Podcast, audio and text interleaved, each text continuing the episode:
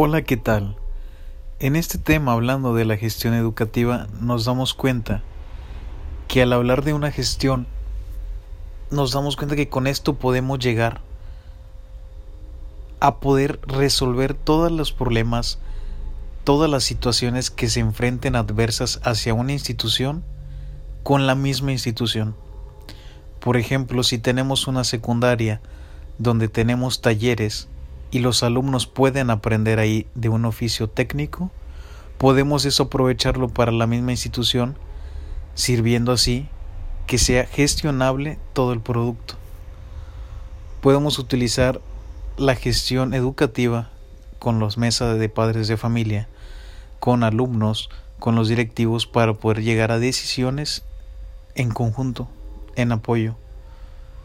Es la gestión una herramienta útil para esta eficacia.